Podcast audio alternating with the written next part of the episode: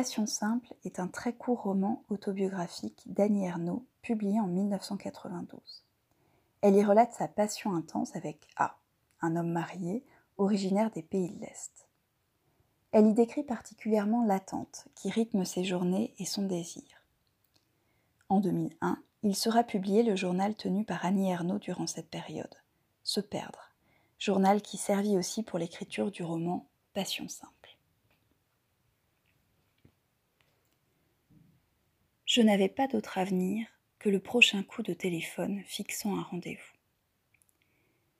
J'essayais de sortir le moins possible en dehors de mes obligations professionnelles, dont il avait les horaires, craignant toujours de manquer un appel de lui pendant mon absence. J'évitais aussi d'utiliser l'aspirateur ou le sèche-cheveux qui m'aurait empêché d'entendre la sonnerie. Celle-ci me ravageait d'un espoir qui ne durait souvent que le temps de saisir lentement l'appareil et de dire Allô? En découvrant que ce n'était pas lui, je tombais dans une telle déception que je prenais en horreur la personne au bout du fil.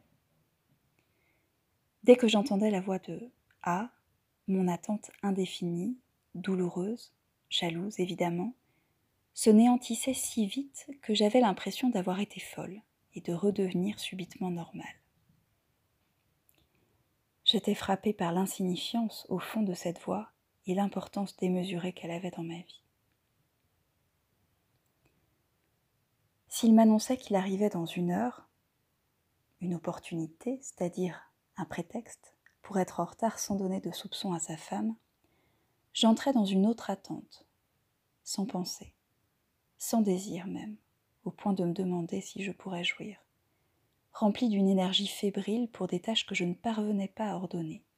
Prendre une douche, sortir des verres, vernir mes ongles, passer la serpillière.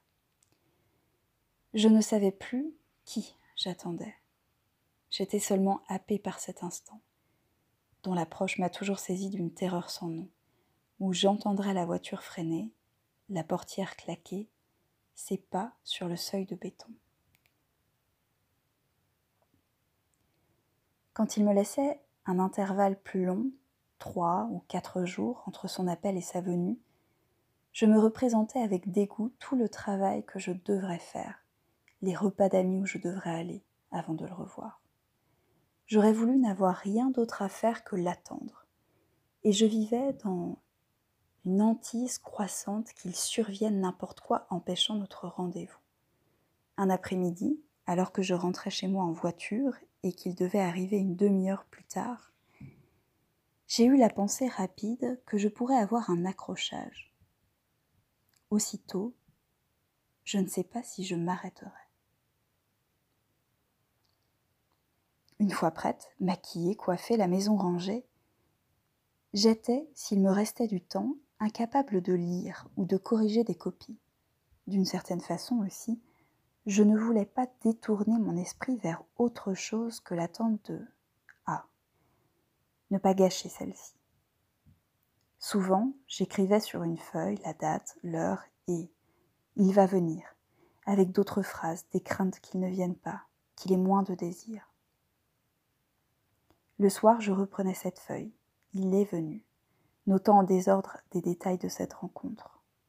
Puis je regardais, hébété, la feuille gribouillée, avec les deux paragraphes écrits avant et après, qui se lisaient à la suite sans rupture, entre les deux, il y avait eu des paroles, des gestes, qui rendaient tout le reste dérisoire, y compris l'écriture par laquelle j'essayais de les fixer.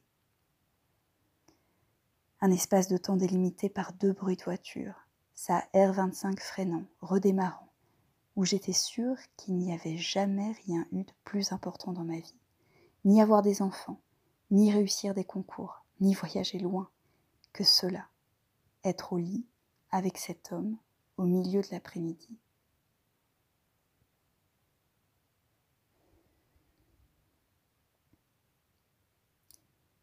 Cela ne durait que quelques heures. Je ne portais pas ma montre, la retirant juste avant son arrivée. Il conservait la sienne, et j'appréhendais le moment où il la consulterait discrètement. Quand j'allais dans la cuisine chercher des glaçons, je levais les yeux vers la pendule accrochée au-dessus de la porte. Plus que deux heures. Une heure. Ou dans une heure, je serai là, et il sera reparti. Je me demandais avec stupeur où est le présent. Avant de partir, il se rhabillait posément. Je le regardais boutonner sa chemise, enfiler ses chaussettes, son slip, son pantalon, se tourner vers la glace pour nouer sa cravate. Quand il aurait mis son veston, tout serait fini. Je n'étais plus que du temps passant à travers moi.